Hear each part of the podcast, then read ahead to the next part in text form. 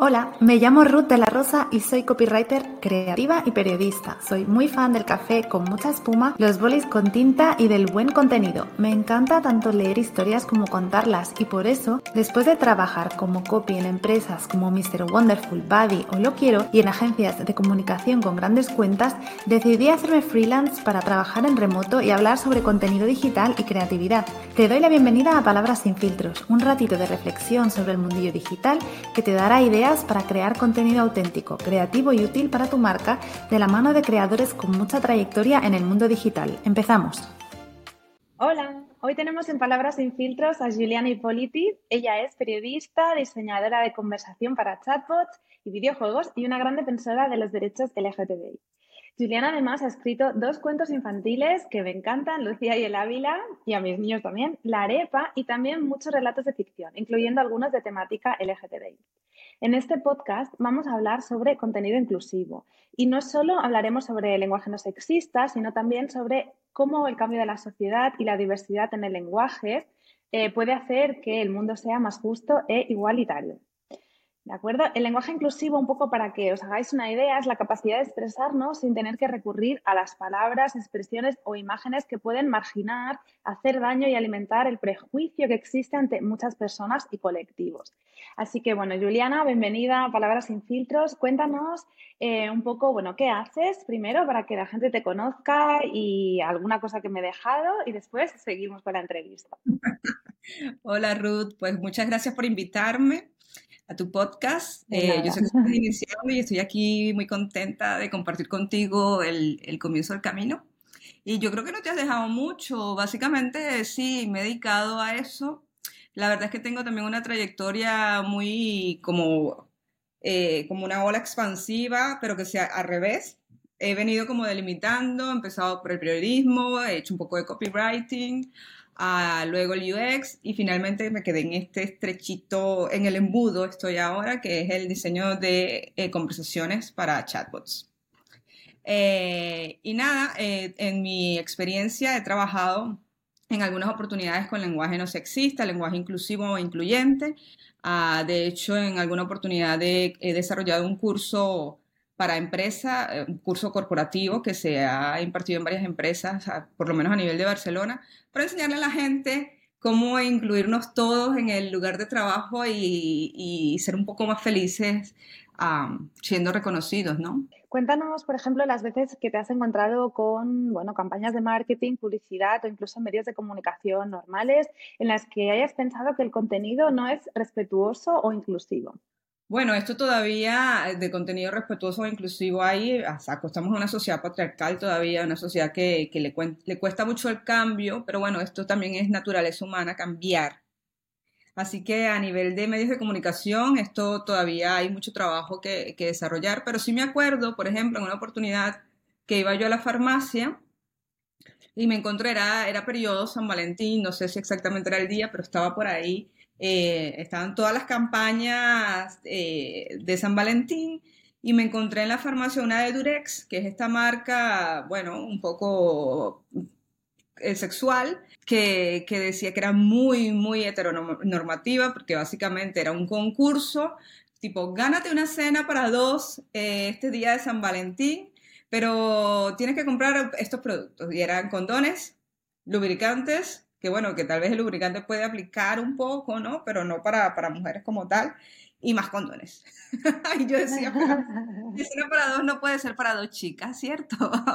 Las chicas no, Bueno, y este tipo de cosas sí, pero, pero a la vez también cabe resaltar que, que se ha venido haciendo un trabajo que a veces la gente, y últimamente se dice mucho que estamos aplicando como en la inclusión forzada, porque sobre todo en, plataformas como Netflix, HBO, eh, Disney, se está viendo cada vez más en las pelis que hay personajes trans, personajes no binarios, personajes negros, eh, no sé, multi, no sé si está bien usar la palabra negro, pero bueno, multirraciales, vamos a ponerlo así como una generalización pero, pero que, que, de verdad es importante que, que, esto surja, ¿no? Porque ya ves como, como lo, que, lo que... Mi premisa es, si no se muestra, si no se visibiliza, no existe.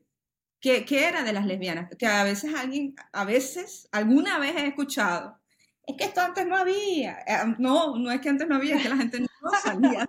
No sé. Claro, no salía del armario. Es un poco diferente, claro. Eso es. Yo tengo primos en Venezuela, o, tuve la oportunidad de conocerlos porque ya no están en este plano terrenal, pero que, que tenían una vida totalmente heteronormativa con sus chamos, con sus niños. Y digo niños porque ambos tuvieron hijos, pero, pero que nunca salieron del armario, eran evidentemente homosexuales, es decir, evidentemente, tenían vidas paralelas que, que, con el tiempo comenzaron a, a, no ocultar tanto. Pero sí, esto, esto siempre ha existido y, lo que, y por eso también hay, mucho, hay mucho tema de etiquetas, ¿no? Que ahora todos se quieren etiquetar, hay yo no sé cuántas etiquetas, pero, pero déjanos, estamos en el proceso de, estamos en el proceso, queremos ser reconocidos. Bueno, hablaremos de esto. Ahora también de las etiquetas y del, bueno, me gustaría también hablar sobre el tema de, lo que es, pues, muy importante, ¿no? Del lenguaje que estás diciendo, ¿no? De estos, de este lenguaje forzado, de la inclusión forzada, ¿no? De este uso del lenguaje, cómo está cambiando, ¿no? Ahora esto de que están, bueno, esto de que, bueno, como, como nos decimos, ¿no? Con la X, con el arroba, cómo, cómo podemos utilizar este lenguaje, ¿no? Sin que suene raro, forzado o extraño. Eh, y también, bueno, hablar de este uso de genérico para, para, poder cortar ese prejuicio del ya no te puede, ya no se puede decir nada, ya, ya no sé cómo hablar, ya no sé cómo decir las cosas, ¿no? Pero bueno, que también el tema de hoy es, es importante que podemos utilizar, que hay palabras, ¿no? Que podemos utilizar entre todos y un poco reflexionar, que no siempre es o blanco-negro, en plan, o uso el masculino o uso la X y hablo de todes, todes, y a mí me parece muy extraño también em, que se pueden utilizar palabras como audiencia, clientela, no sé, niñez, infancia, peques, ¿no? El tema es no siempre utilizar el, masculino genérico ni irte a extremos como la X o la E, ¿no? ¿Tú qué opinas de esto de usar el genérico, el típico amigas, la arroba, la X en los textos, cuando hablamos? Tanto como a nivel como copy, como, como persona eh, LGTBI, ¿no? Que, ¿Cómo lo ves tú esto, ¿no? Que, que, lo vemos de una manera con neologismos y con un lenguaje así tan forzado bajo mi punto de vista. Bueno, yo creo que has marcado ahí una diferencia tajante. Como copy es una cosa, o como desarrolladora de contenido escrito a nivel digital es una cosa, y luego a nivel social es otra. ¿Por qué? Porque empiezo como en el lado profesional que, que, nos abarca aquí a las dos y que hemos hecho un poco de esto. a nivel de deseo, las plataformas de, de búsquedas como Google y eh, otras que son un poco menos reconocidas, pues no te van a reconocer un todo X, claro. un todo o este tipo de cosas, entonces allí puede haber un, cierto nivel de, penalización o que no sirva. De hecho, Google todavía se dirige a ti o usa el, masculino como plural. A veces si, si tú eres una usuaria con tanta inteligencia artificial que hay ahora y tanto avance tecnológico, todavía puede ser que Google, eh, ¿sabes que hay este autocompletar en, en el Gmail, por ejemplo? Sí. Siempre, siempre siempre va a autocomplementar, a autocompletar, creo que lo estoy diciendo bien, con el masculino. Siempre, no importa que ya tú hayas dicho es una chica, no importa. Ahí no hay inteligencia artificial que valga. Entonces por ahí es como, hace falta un paso más, ¿no? A nivel social sí que se está cambiando, que no a nivel eh, jurídico, o legislativo. Yo he preparado aquí eh, alguna presentación, yo creo que te la comparto. Y entonces nos hemos ido... Sí, y así es más fácil, yo creo. no se me pase nada, ¿no? Eh, un momento, aquí. Aquí estamos con la RAE, que tanto... Hola RAE, ¿cómo estás? Hola, señores de la RAE. Señores de la RAE, muy masculinizada además. Bueno, ellos dicen, por ejemplo, en el caso de decir los niños y las niñas, los alumnos y las alumnas, ta, ta, ta, ta, ta. el doblamiento son artificiosos e innecesarios desde el punto de vista lingüístico. Lingüístico. Pero, aquí un gran pero, esto es una opinión. Esto es una opinión de los señores que están detrás de la RAE. Esto no es la realidad de lo que pide la gente o de lo que va pidiendo a la sociedad a nivel global, tal vez más, eh, con más ahí con los países desarrollados que, en otros que en otros lugares, no sé, de, del mundo, como por ejemplo, si yo comparo mi país natal, Venezuela, esto es un debate muy, muy político, porque fue precisamente el expresidente venezolano Hugo Chávez quien empezó a usar el lenguaje inclusivo para las mujeres, no para el colectivo LGBTI o LGBT+. Ah, él lo usó para, para, incluir a las mujeres. Entonces al pueblo venezolano como tal le cuesta mucho. Es como un... Uh, me da como yeah. me claro, porque lo asocia a un, bueno, un personaje no grato, ¿no? Digamos. Exactamente. Pero en territorios como el español, en los Estados Unidos, en Canadá, etcétera, etcétera, cada vez es, es más la gente que eh, pide que se use este tipo de lenguajes o este tipo de, de, formas y, y, cada vez son más las personas que, que comparten el hecho de hacerlo, ¿no? Porque uh, si ponemos el ejemplo, tú estás aquí hoy, eh, Ruth, y si yo fuese una persona, por ejemplo, no binaria, y yo te pido que por favor te dirijas a mí con, con, el, con el o, estamos tres personas no binarias, y te pedimos que por favor te dirijas a nosotros con, el, con la E, ellas. Entonces tú como presentadora, como host, dirías, bueno, por respeto y porque me lo han pedido así, yo lo voy a hacer. Entonces esto cada vez es más común. Es como el, el, lo mismo de cómo ha venido evolucionando la sexualidad o, o, la manifestación de tus preferencias sexuales, etcétera, etcétera, es como algo que se tiene que venir a aceptar. Ahí como estamos aquí, pero todavía tenemos que llegar aquí, ¿no? Entonces, voy, voy sigo con, lo de la RAE, porque luego está este señor, que es un filólogo español y que fue presidente, eh, perdón, director de la RAE, que dice que en general se, trata de una falta de respeto o de una moda. Entonces es una moda que la gente eh, pues quiera ser llamada o reconocida como prefiera hacerlo. Es como que yo lo voy a poner como una manera más simple posible. Cuando tú te llamas José María, pero quieres que te diga, no sé, María nada más. Yo, si yo te pido que... o María José.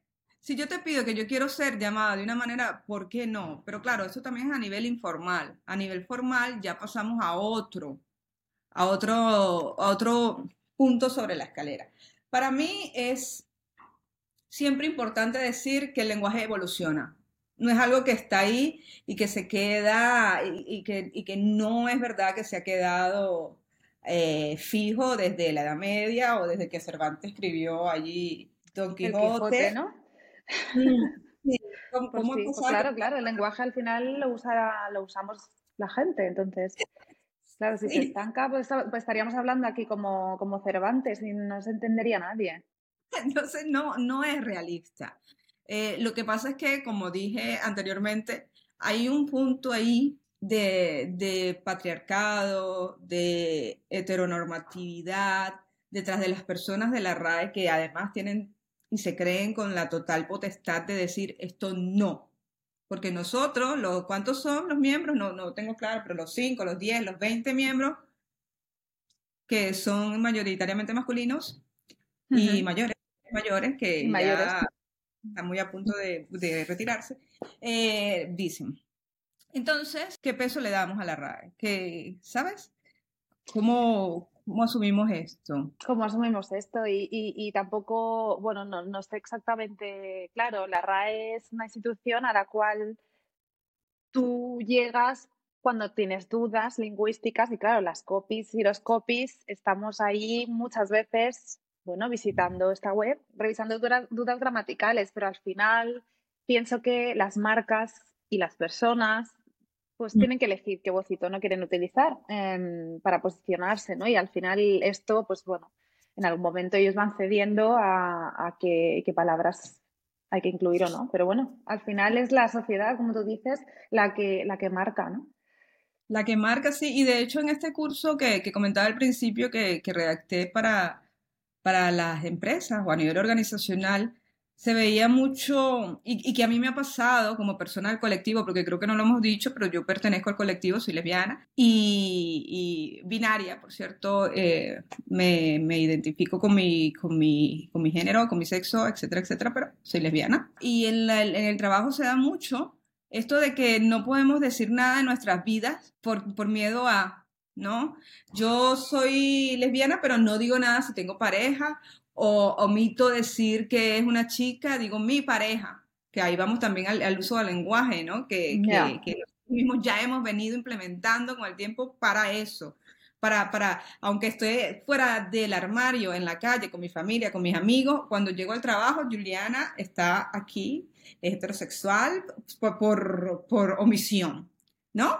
O sí, se dice por omisión, es como... Por defecto, ¿no? Como por defecto tú eres de una manera, porque tampoco, a no ser que digas lo contrario, ¿no? Siempre eres de una manera, ¿no? Exactamente. Entonces, para, para, alguien sentirse cómodo en su ambiente de trabajo, además se ha demostrado que no somos completamente productivos mientras que estamos pensando, ay Dios mío, ¿cómo digo yo esto? Si en el, en el almuerzo, qué sé yo, en la comida me están preguntando o estamos hablando, los otros pueden hablar de su pareja o que se fueron el fin de semana a la playa con, con el churri, pero yo no puedo nada, yo aquí tengo una mejor amiga que vive conmigo, comparto piso y no sé qué. Y eso se extrapola a muchos niveles dentro de la organización. Es decir, cuando tú haces una comunicación hablar en lenguaje inclusivo va mucho mejor. Yo creo que tú también, la pregunta se iba por, por el, el uso del les, del X, del arroba, de no sé qué, y tanto, que básicamente yo me voy más por el E, por la E.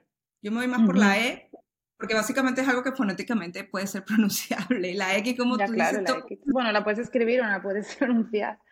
No, entonces si tú estás en un meeting dices todo, o el arroba, no, no, no existe. En cambio, todos. Yo por ahí estoy bien, pero estoy mucho más a favor de usar un lenguaje que sea más inteligente, un lenguaje que sea más, más evaluado, más cuidadoso, porque creo que es la forma en la que, en la que las personas que no se han sentido incluidas durante tanto tiempo pueden eh, comenzar a hacerlo. En inglés es mucho más fácil porque los nouns o los pronombres no, no tienen género. Pero eso no quiere decir, porque mucha gente dice, ay, en inglés que lo tiene muy fácil, bla, bla, bla.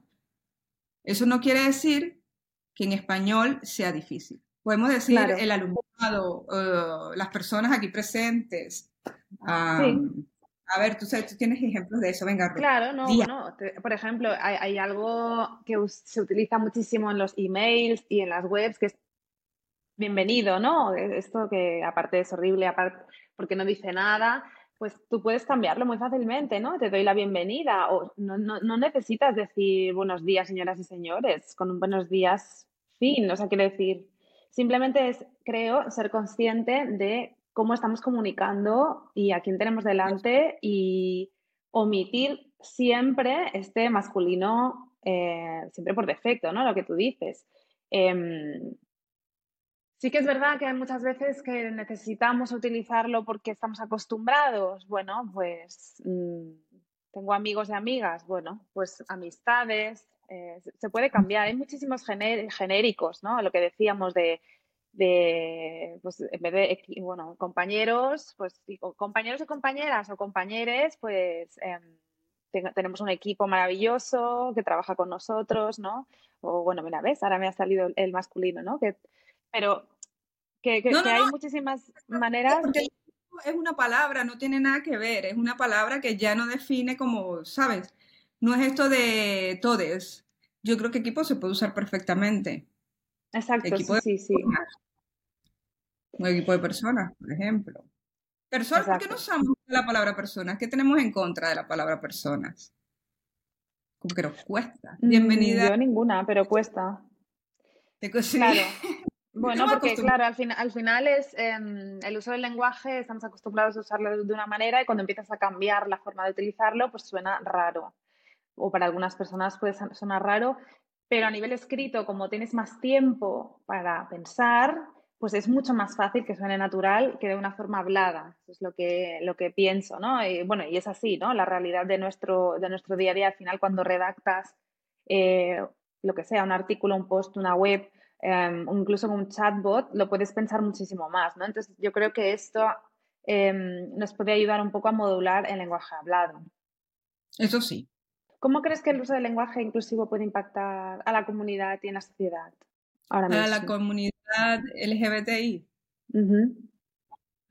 Pues de muchas maneras, ¿no? Sobre todo, no tanto, sabes que yo también creo que ya la comunidad LGBT tiene, no voy a decir como que tenemos un privilegio, pero ya tenemos un camino más recorrido, ¿no? Hay, hay una lucha que se ha empezado, hay ciertas em, cosas que se han logrado, hay una gente por detrás de mí que ha, que ha hecho un montón de cosas a favor de eh, personas que ni siquiera han nacido todavía, ¿no? Pero sí es verdad que, que, en esta cuestión del lenguaje, los pronombres, etcétera, etcétera, y el lenguaje inclusivo es bastante nueva, ¿no? Y, y esto para hablar, y, que a mí de verdad eh, directamente no me, no me afecta, porque como te dije, yo estoy de acuerdo con el ella, tú ahora ves que se ponen ahí ella, her, ella o lo que sea, pero sí hay ciertas cosas eh, que, que, son bastante nuevas, que hay, hay estas personas que, que, todavía no se visibilizan o que no pueden ser visibilizadas o que, peor aún, se les ríen en la cara cuando, cuando dicen, porque he visto muchos casos de gente haciendo mofa de personas en Twitter o en Instagram que dicen, por favor, decirme, llamarme con la E. Yo no soy ella, yo no soy él. Es importante lograr la visibilización, la visibilización y el respeto que de cierta manera se ha alcanzado ya con otros colectivos. Y creo que eso es dignidad, es dignificación. Eso es, eso, visibilizar. Sí, sí, tienes, tienes razón, ¿no? todavía, todavía existe, bueno, prejuicios, ¿no? Prejuicios sobre este tema, ¿no? Porque hay mucha gente, supongo que no lo entiende. Em, y claro, cuando algo no se entiende o es diferente, pues ya entramos otra vez en lo mismo, ¿no? De, la risa. Es, relativamente nuevo esto de binario, no binario, eh, o pansexual y este otro tipo de, ¿sabes? De estas líneas que, que algunas, algunas personas también hacen chiste de que, bueno, pero estas siglas LGBT plus cada vez tienen más largas, ¿no? la Z y no sé qué, pero es que son cosas que se van, se van conociendo, ¿no? Cómo va surgiendo, se le van dando nombres, no es que no pasara antes, pero que ahora la gente se ha levantado y ha dicho, yo me identifico con esto, yo soy esto. Entonces... ¿Piensas que, que esta comprensión es uno de los desafíos a los que bueno, nos enfrentamos a promover este uso del lenguaje, bueno, mente cerrada, ¿no? Todo esto, porque claro, estamos en Europa y en Europa, bueno, quizás todavía es más normal, ¿no? Em, todo, todo este tema del lenguaje inclusivo y de, y de, visibilizar, pero hay otros países que todavía no, como, has dicho tú, bueno, Venezuela, por ejemplo, o otros países. Pero bueno, claro, el lenguaje es una parte importante, ¿no? Tú querías comentar algo también de, nos querías explicar un poco, ¿no? De este tema de las siglas, mm, qué significan, qué implican. Bueno, yo tenía también en, la presentación, en primer lugar, eh, había dicho que te había dicho antes de que empezáramos a hacer la entrevista que quería em, nombrar las que son generalmente conocidas, básicamente para, para no enrollarnos demasiado y porque ya el plus incluye todo lo demás, ¿no? Que eran las, las siglas LGBT. Pero hay muchas, muchas con abreviaturas que incluyen, no sé, por ejemplo, aquí está el queer, aquí está intersexual, asexual, o sea, hay, hay muchas, muchas eh, eh, tipos o divergencias en la, en la sigla como tal. Y que mientras más palabras hay o mientras que se llegue a la Z en modo de mofa, como dirían por ahí, aunque no lo es tanto, eh, incluye a más personas, se visibiliza a más personas. Y, y, bueno, básicamente eso me iba a ir por otro tema, pero no quiero tocar ese tema. Bueno, puedes, puedes. Palabras sin filtros. ¿Qué, tema querías tocar? Complicado, de esto de la pedrastría. ¿Cómo se dice? Yo ahora estoy muy, muy complicada. De la pederastia. De pedrastia. Eh, que decían que lo incluían en la bandera, que tenía su propia bandera y que se incluía en, la, en las siglas y bla, bla, bla, bla, bla, como uh. los hombres que se enamoran de los niños. Ay, ay, ay, ay, ay, ay, aquí ya esto a mí de... Sí, esto no, esto no no está dentro de la comunidad y la diversidad. Claro, obviamente. Y viste, es más complicado. Sí, sí. Em, bueno, bien, hablando de este tema, ¿no? Em, ¿qué, dirías tú a, a estas críticas, ¿no? De, justamente, ¿no? De, estamos metiendo aquí, bueno, una, un pedrasta pues no está en el colectivo, eh, toda esta gente que dice que no es necesario, que es una moda, que... ¿Cuál es la respuesta que podemos dar o sea, que puedes dar tú y que podemos dar también nosotras como creadoras de contenido cuando nos encontramos con, una empresa que no lo, no lo, quiere valorar o le parece una tontería. al menos, bueno, obviamente al final el cliente decide, ¿no? Eh, si es su comunicación, cómo quiere comunicarse, obviamente también en función de su audiencia, pero, pero por ejemplo, yo siempre, siempre lo recomiendo, ¿no? De utilizar un lenguaje inclusivo. Después, claro, si se utiliza o no, pues ya depende del cliente, ¿no? Em, pero ¿qué, ¿qué, respuesta podemos dar a, a, este tipo de personas que no creen, que piensan que es una moda, que es una, una tontería, una chorrada, o es, em, bueno, pasarse de los límites o lo que sea? Pero yo también creo que haría una división ahí entre empresas y público general. Para el público general es, señor, por favor, señora, por favor, estudie, léaselo, mire, mire la sociedad. Hay mucho, la verdad es que también hay muchas personas mayores que, que, están bien abiertas a este tipo de cambios. Hay otras que dependiendo de sus creencias, de su trayectoria de vida, etcétera, etcétera, están un poco más cerradas. Pero a nivel de, de juventud, a nivel de, de personas, bueno, millennials, centennials, generación, ¿sabes? Z, son más, están más abiertos y abiertas, ¿ves? La, duplicación. Estas personas están más abiertas a, al uso y al entendimiento de. Yo creo que ya no somos una sociedad que se queda ahí, porque es esto? Bueno, vamos a repetir las ovejitas. Yo creo que hay, hay muchas a personas con ese interés de saber por qué. Y creo que lo más importante, y que, que lo he dicho anteriormente, es que nos interesa respetar a, la, otra, al otro. Queremos de verdad que las personas puedan sentirse cómodas y, si nos piden con respeto, oye, llámame así. Y mira, ojo, que como no es fácil, si yo te dijera que me dijeras, por ejemplo, ella, yo sé que a ti se te va a pasar y vas a decir ella de vez en cuando, o no sé qué, y, y, y, a, mí no me va a molestar, porque sé que estás haciendo el intento, que se te va a ir y que estás en el proceso de, pero yo estoy entendiendo que tú estás, montando, eh, estás mostrando ese respeto. A nivel empresarial, por otro lado, si tú vas por el dinero, hay muchas campanas que suenan aquí de, de, los empresarios. A veces los números valen más que mil palabras. Y se ha demostrado, ahora no tengo las cifras, pero se ha demostrado, luego podemos ponerlas ahí, eh, que una persona que se siente cómoda en su trabajo, con su sexualidad o con lo que es, produce más.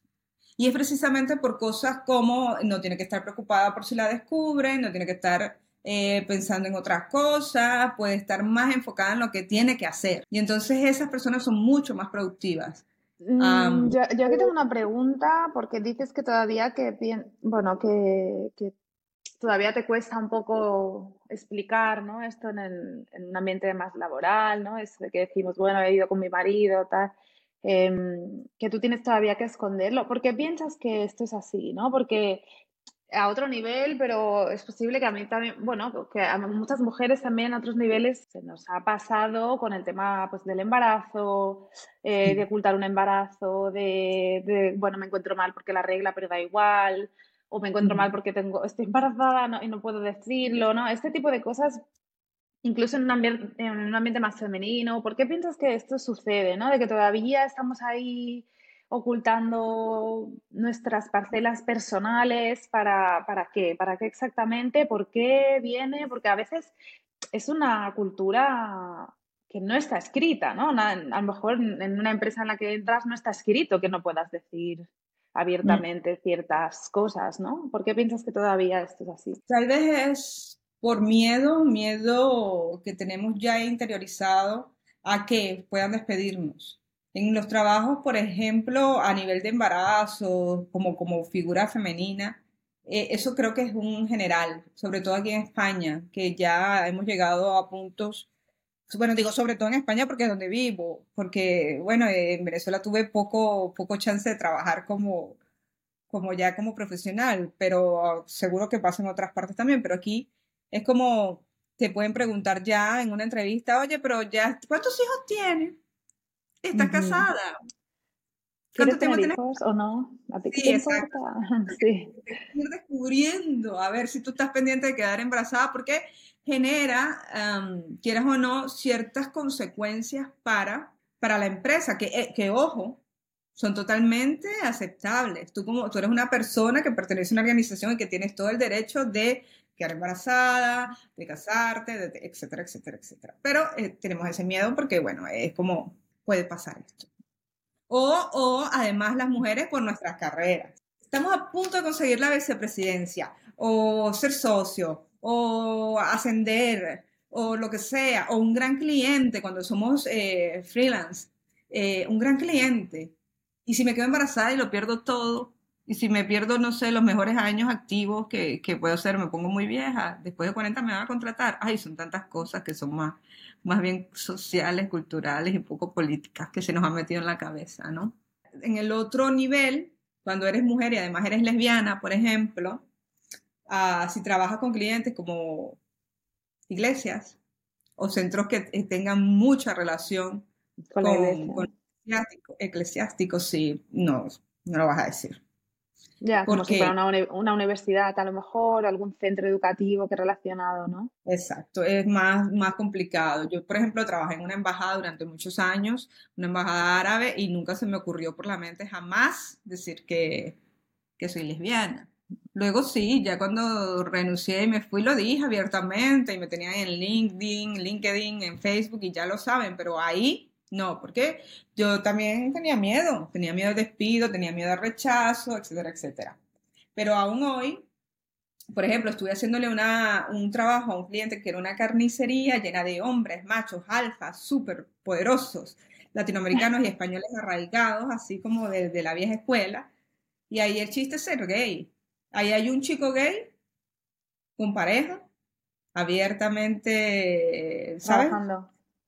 Sí, y todos dicen que, ay, el novio, ay, estabas con este ayer, ay, ¿cómo te fue con este? Ayer en la noche, ay, tu novio tal. Y yo digo, ay, esta gente necesita urgentemente un cursito de, de respeto.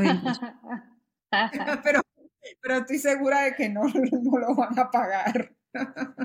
Claro, para qué? si para ellos es gracioso, pues ¿por qué van a, ¿sabes? ¿Qué, ¿Qué, otro tipo de colectivos piensas que se quedan atrás, no? Porque estamos hablando ahora del colectivo más LGTBI, ¿no? Em, pero, por ejemplo, cuando escribimos y cuando comunicamos, muchas veces se nos olvidan otros colectivos, ¿no? Eh, bueno, se me está, bueno, la gente, pues, yo qué sé, que tiene algún tipo de discapacidad visual, algún tipo de mm. discapacidad auditiva. Eh, todo esta, este es un rango, ¿no? Porque cuando hablamos de inclusión, a veces pensamos, ¿no? O la gente piensa un poco también en, ah, no, es que si la X, que si la arroba. Bueno, ¿y qué sucede cuando decimos a alguien de, puedes ver esto? Y, si no puede ver, y si no puede escucharlo, y si no lo entiende. O a lo mejor es una persona con autismo, una persona con algún tipo de dificultad psicológica eh, que no puede, no sé, o, un, o una, un problema de lectoescritura, ¿no? Entonces, a ver, el uso del lenguaje inclusivo también pienso que, que, es más vasto, que es más grande, ¿no? ¿Qué, qué opinas tú de este tema? ¿Qué piensas que, que, podemos hacer nosotras como creadoras de contenido para, para que esto no suceda y que la, la, gente no solo piense, cuando hablamos de lenguaje inclusivo, que nos estamos cuidando solamente a un colectivo concreto, ¿no? Sí, sí, yo estoy totalmente de acuerdo contigo.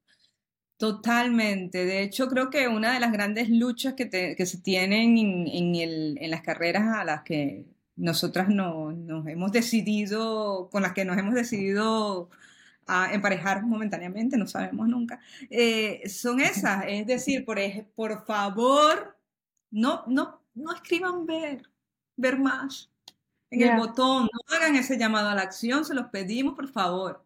Se pueden usar otras palabras, descubre más, descubrir, ir a, no sé, no, es, como eso que hablábamos antes, vamos a ir un poquito más allá, tenemos un lenguaje muy rico, el español es un lenguaje muy bonito, muy, muy, muy extenso. Vamos a darle, vamos a darle la cabecita y vamos a pensar. Yo en este momento estoy haciendo una maestría UI UX en, la, en una escuela de diseño de Barcelona y resulta que la maestría que yo pensaba que era muy mucho más enfocada en, el, eh, la UX Experience, que es la experiencia que tiene un usuario cuando está usando algún tipo de producto digital, pues no, está más enfocada en el diseño. Y casi todas las personas que están allí son diseñadoras, diseñadoras puras y duras que han querido pasarse al UI. Entonces, cuando veo los proyectos que presentan, y además los profesores, que es mucho más grave, eh, siempre, siempre, siempre está el ver más. Y, como ese, muchos más tipos de, ejemplos, ¿no? Ahora porque nos enfocamos en, este que con una persona con discapacidad o, baja visibilidad o completamente ciega, que usan estos, em, estos programitas o estas eh, ayudas que les leen los textos. Cuando tú vas y pones ver más es un poco, ay tío, por favor, no lo hagas. No lo hagas, ponte en el lugar. Eh, el principio de ser una UX o un copy o lo que sea es ser empático. Ponte en el lugar de esa persona. No, lo, no des por sentado que todos eh, vemos o que todos estamos allí leyendo, ¿no? Ya, ya, eh, y, totalmente cierto con otros colectivos. Yo creo que esto más bien, lo del lenguaje inclusivo empezó con la mujer. Incluyamos a la mujer. Claro. Y luego pasado, Sí, porque siempre era nosotros, el masculino, masculino, masculino. Y, y con eso, ¿no? Sí, sí, yo he estado incluso en reuniones que éramos muchas chicas y un hombre y bueno, empezar a utilizar el nosotros o eh, preguntarle a ese hombre, en plan, ¿te importa que utilicemos el nosotras? Sí. Cuando nos, han, nos han preguntado a nosotras si te importa que utilicemos el nosotros, es que vamos con muchísimo cuidado, ¿no? De, de herir, ¿no? Sensibilidades masculinas, ¿no? Todavía, de perdón, perdón, estoy aquí, hazme caso, estamos aquí y incluyenos en el lenguaje, no, no digas esto, quiero decir, estamos todavía pidiendo permiso, ¿eh? Para ciertas cosas. Sí, sí, sí, sí. Aunque también es verdad, y debo destacarlo, que por ejemplo en el mismo ámbito de la maestría, muchos profes van y hablan en, femenino plural, usan el plural femenino de, entrada. Mm. Y aunque ellos sean hombres. Vamos, vamos abriendo paso, ¿no? Vamos, sí, sí. vamos, vamos. Creo que porque, Barcelona es una ciudad bien progresista, ¿puede ser? Puede ser. Puede ser. Puede ser, habría que ver. Vale, Juliana, pues bueno, para finalizar, ¿hay algún mensaje o consejo que te gustaría compartir con, con la audiencia, con quien nos esté viendo, eh, que le interese el tema o que esté generando contenido para, su empresa, para su marca, ya sea copy o ya sea generación, da igual, diseñador, em, lo que sea. Pues yo creo que sobre todo a nivel de, estas, de estas personas que se dedican al UI, UX y que no, no toman como, como con mucha, no le dan el peso que se merece al UX writing, creo que les daría ese, el mensaje sería concreto, ahí directo al grano. Por favor, por favor, por favor, estudien un poco cómo incluir a todas las personas que sea posible o cómo no, por, por, por lo menos, desincluir. Cómo hacer sentir a las personas de verdad eh, que de verdad están siendo tomadas en cuenta y no, y no todo lo contrario. Yo sé que quedamos por hecho de que, que, las cosas como el ver más o las plantillas que, estamos acostumbrados eh, o que, las, que, se han utilizado eh, desde tiempos remotos son las que se siguen utilizando. El lorem ipsum, por favor, borrarlo de la, de la mente y de la historia de la humanidad. Ya llegó, ya cumplió su función. Eso es como, no sé, el Windows 98. Gracias, muchas gracias por lo que hiciste por nosotros, pero no lo uses más párate un momento a pensar en lo que estás escribiendo y para quién estás escribiendo. Y no des por sentado que el diseño lo es todo, porque también se puede diseñar con palabras. De hecho, yo creo que deberíamos diseñar con palabras y después poner coloretes, colorines y cositas y figurinas y no sé qué. Porque siempre, siempre, siempre, siempre hay que tener la premisa de que lo que no se dice, lo que no se toma en cuenta, no existe y no es verdad. No es verdad. Pues Entonces hay que... Totalmente de acuerdo, Juliana.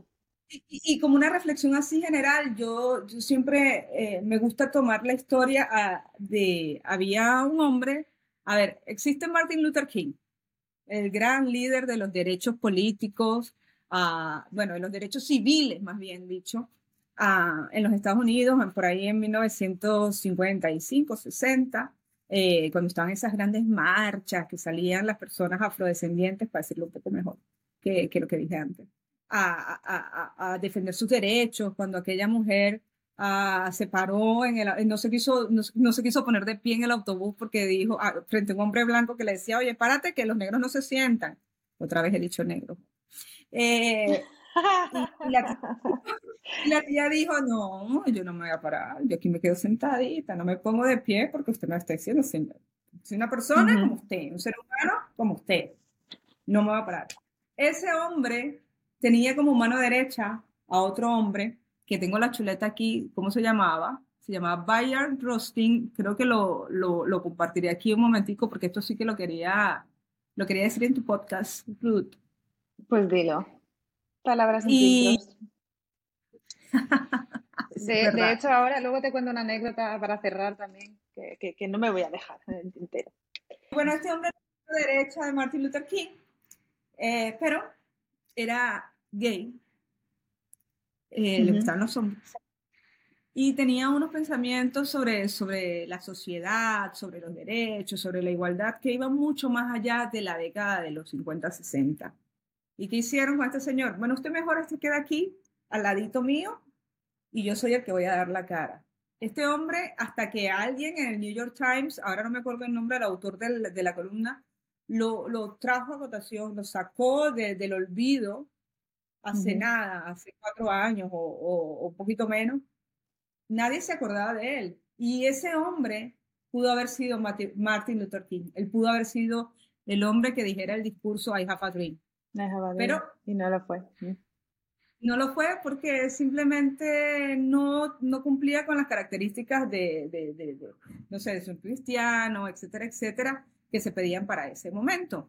Y, y no es justo que ya más de, ¿cuántos años después? Desde el 60, sé yo, 50 años después sigamos con esta historia. No invisibilicemos a nadie. Démosle a las personas el lugar Así sea en una página web con un botón. Sí, pues mira, justamente ahora me acabo de acordar de, algo que me pasó justamente cuando, cuando, bueno, me ha pasado varias veces, ¿vale? Claro, la gente no sé si me conoce, pero mi madre es de Colombia, eh, toda mi familia está en Colombia, pero yo nací y crecí en España. Eh, tuve muchos, bueno, problemas cuando era pequeña por mi color de piel, aunque ahora todo el mundo, ay, qué morenita, ¿no? Pues en, en su momento, pues no, pues no era tan guay, ¿no? Eh, siempre me preguntaban si era adoptada, que bueno, que por qué tenía ese color de piel, que por qué hablaba catalán pero era tan morena, etcétera, ¿no? Mm, y entonces recuerdo una vez que fui a Estados Unidos y entonces te plantan un formulario, ¿no? Un formulario que también, bueno, es otro melón, lo de los formularios legales eh, en todo tipo de instituciones podrían, o sea, es perfectamente algo que deberíamos estar revisando este tema, ¿no? El tema de la inclusión. Y entonces ahí te preguntan em, ¿qué, raza eres, ¿no? ¿Qué raza eres? ¿No? Y a mí, a mí muchas veces, claro, eh, también en formularios aquí en España, cuando, cuando estaba en el hospital, embarazada o tenía algún tipo de problema, a veces me había leído formularios en plan mujer blanca, de tanta edad, bla, bla, presentando este problema, ¿no? Y pensando, ¿en qué momento soy blanca o en qué momento no soy blanca, ¿no? O sea, soy blanca, no soy blanca, soy marrón, ¿no? Entonces, eh, justamente, claro, en este formulario aparecía, eh, bueno, muchísimas casuísticas. Blanca, negra, eh, asiática, no sé qué, pero latina, ¿no? O sea, soy latina, pero tengo, o sea, ¿qué tengo que decir yo en este momento? ¿Soy racializada? No soy negra, no soy blanca, soy de otros colores, ¿no? O sea, la gente que es mezclada, ¿no? Que es, yo qué sé, negro, blanco, latino con no sé qué, asiático con no sé qué, de abuelos de no sé dónde, con ojos así pelo de otra manera, eh, a veces no, no, no hay manera de definirse y por qué hay que definirse, ¿no? ¿En, qué momento? ¿A quién le importa? O sea, em, es importante para ciertos formularios preguntar ciertas cosas. Esto para empezar, ¿no? Eh, ya los formularios, supongo que eh, de la web, ¿no? Antes se hacía, pero ¿eres hombre o mujer? ¿Por qué? ¿Te importa de alguna manera? ¿Por qué? ¿Qué pasa? ¿Me vas a segmentar? ¿Tienes una newsletter que tienes que segmentar de alguna manera? ¿Te importa mm, si yo soy hombre o mujer? ¿Por qué? Me estás preguntando esto, ¿no? De la raza o de... Entonces me, pareció curioso, ¿no? Porque, mm, bueno, pues yo sí, soy una mujer, pero me siento mujer y tengo marido, pero hay muchas otras casuísticas en las que yo tampoco me siento cómoda, ¿no? Eh, es de mujer blanca, pues no lo sé. No lo sé, no soy caucásica, ni rubia, ni con el pelo, ni con los ojos claros, ni, ni ¿no? Entonces me parece, me parece interesante, ¿no? Que también encima se mezclan cosas de racismo, ¿no? Sí, porque eh, escucha, a mí me pasa, pero al contrario, porque yo soy, eh, mis ascendentes son italianos. Y yo, para ser venezolana, eh, pues soy muy blanca. Y bueno, ya se ven, se ven las, venas ahí. Y también me pregunto, o sea, esta pregunta que tú tienes, la tengo yo al revés, porque me pregunto cuando me hace, tengo esa, esa casilla ahí, ¿qué, qué, qué eres? ¿Europea? ¿Latina? Yo digo, ya, no, pues yo. Claro, claro. porque la casilla bendita. Yo soy latina, pero no soy, no tengo estas características. Y tú eres completamente catalana, española, o al revés, no sé. No Y, y, pero, y sin embargo, tus ascendentes son latinoamericanos, entonces, no sé. Claro. ¿Para qué? Bueno, también se, se, ha asumido, claro, se asumen cosas como, por ejemplo, ah, pero que hablas catalán, o cosas así eh, por mi aspecto físico, ¿no? De, de, ah, pero tú, o, pero tú no eres de aquí, ¿no? Y tú has asumido algo que tú no sabes. ¿Por qué has asumido? Porque ya lo has asumido. claro. Eso Ay, ¿sabes que me, me, has hecho acordar en la pandemia que estábamos todos ya haciendo esto que hacemos tú y yo ahora, que era entrevistas por, por videollamadas? Y estaba el hombre aquel eh, que le estaba haciendo entrevista, me parece que era la NBC o CNN, no me acuerdo cuál. Era un tío muy, muy blanco, rubio, inglés, con todo su acento. Y entra la niñita bailando, ti, ti, ti, ti, ti, ti, que era una niña con rasgos asiáticos. ¿Te acuerdas de eso? Y entró, ti, ti, ah, ti, ti, y luego... Sí, sí, sí, que todo el mundo dijo que sí, era la niñera, ¿no? Y luego entra la madre y se tira y lo saca. Y todo el mundo, sí, la niñera. Y, y era una, una, una, señora asiática, una persona asiática. Pero nada más por el simple hecho de no ser como él, la gente asumió que era la. Bueno, a mí una vez, claro, es que a mí una vez, nos estamos yendo del tema, pero es que me parece muy interesante. Me preguntaron si mi hijo era mi hijo. Pero es tu hijo, porque mis niños son rubios, o sea, porque su papá es alemán, mis niños son rubios, y me preguntaron, ¿pero es tu hijo? ¿Pero es tu mamá? Y yo, estás faltándome al respeto delante de mi hijo en un hospital, ¿por qué me estás preguntando? ¿Sabes? O sea, no, es mi, no sé, soy la cuidadora porque soy latina o que, ¿sabes? O sea, soy la canguro. Claro que sí, Ruth. Y a mí aquí me vienen y me hablan en catalán directamente. Y yo, ¿eh? Ya, claro. Sí, sí. Porque, porque me ven como que si fuese de aquí. Entonces es eso, y, y, se va, pero tú dices, nos estamos yendo, pero nos estamos yendo y no nos estamos yendo. Y no nos estamos yendo. sí, sí. Igual aplican. claro, y luego hay una cosa que también, hablando del lenguaje, de la inclusividad, no solamente LGTBI, ahora, por ejemplo, yo estoy viviendo en Alemania, no sé en el futuro si alguien ve este vídeo si lo seguiría o no, em, pero me da, bueno, mm, lo que sucede también es que eh, estamos escribiendo en español para web pero deberíamos también intentar traducir para otras lenguas, ¿no? Eh, ya sea el inglés, ya sea el catalán o otras lenguas, porque no solamente la gente que vive en España habla español. Es lo mismo que yo. Yo vivo aquí en Alemania y me encuentro muy pocas veces la posibilidad de tener una web o si yo quiero comprar algo o hacer, por ejemplo, mis, eh, presentar mis impuestos, no puedo, porque no lo entiendo. Entonces, tampoco me están dando la posibilidad de entenderlo en otro idioma, como por ejemplo en inglés, ¿no? Eh, o árabes, aquí hay una comunidad turca importante que traduce. Si eres un gobierno grande, si tienes la posibilidad de hacerlo, está claro que la gente debemos aprender el idioma, dónde estamos, sí, sí, pero a lo mejor hasta que una persona pueda dominar un idioma como el alemán, o como el árabe, como el chino, van a pasar millones de años y eso significa que tú estás impidiendo a esa persona realizar una acción en tu web, una acción obligatoria, como por ejemplo es presentar los impuestos, ¿no?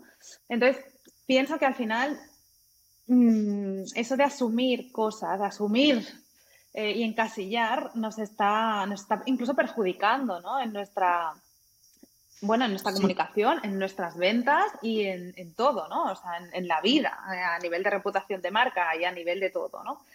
Eh, entonces, bueno, pienso que también es, es, un punto importante, ¿no? El, el del lenguaje inclusivo quizás em, abarca poder traducir y adaptar ese, lenguaje a, todo el mundo, ¿no? Sí, no geolocalizar, no, pero localizar, sí. Sí, localizar, localizar. Y, aquí en, España, o por lo menos en Cataluña, es muy importante que eso sí se maneja muy bien. Sí, por lo mm, general hay catalán español, pero también hay veces que hay inglés. Entonces, hay tres idiomas ahí que, bueno, no sé si porque Barcelona es mucho más claro, eh, Barcelona es acostumbrada, estamos de, bueno, gente bilingüe y hay mucha gente que utiliza, son conscientes de, de eso, ¿no? Pero cerrarse en el sentido de, ah, bueno, somos una empresa, empresa catalana y lo vamos a escribir todo en catalán o todo en español, em, sin traducirlo y sin planteárselo, por lo menos, eh, creo que es un error.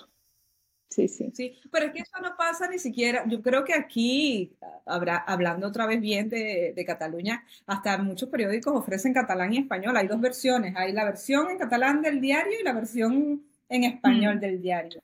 Y yéndome a eso, otra vez que me acabo de acordar con el lenguaje inclusivo, teníamos una profe, Ruth y yo estudiamos juntas en la universidad, teníamos una profe en común que nos dio, de hecho, una materia sobre el lenguaje inclusivo, ¿te acuerdas? Sí, sí. Y Elena, esta chica, y esta chica nos dijo algo que a mí nunca se me ha olvidado, que estábamos cubriendo las elecciones catalanas, no, las elecciones generales de España en aquel entonces, y ella nos dijo, ah, incluso en los periódicos se puede incurrir en faltas de, este tipo de lenguaje, mm. porque cuando decimos, los españoles acuden a votar el próximo, pongamos 28 de julio, no es verdad. Bueno, a lo mejor a las generales sí, pero a las, a las autonómicas que estuvimos hace poco yo voté. Yo he votado. Claro, hay de todo, claro. Aquí soy italiana para lo que, para lo que conviene legalmente. Entonces, ¿por qué en vez de decir los españoles acuden a votar el próximo día, digan los ciudadanos. Pero si decimos los ciudadanos, ¿te acuerdas de ese debate? Si decimos la ciudadanía vota. La ciudadanía vota. Hoy se vota. Cuando hablamos también en un diario o en, la, en, el día a día de ciudadanos, también estamos incluyendo a una eh, parte de la población que no la mitad, claro. Bueno, sí. Y claro, a mi marido también alemán, tampoco es español y pues, también podía votar en ciertas em, elecciones.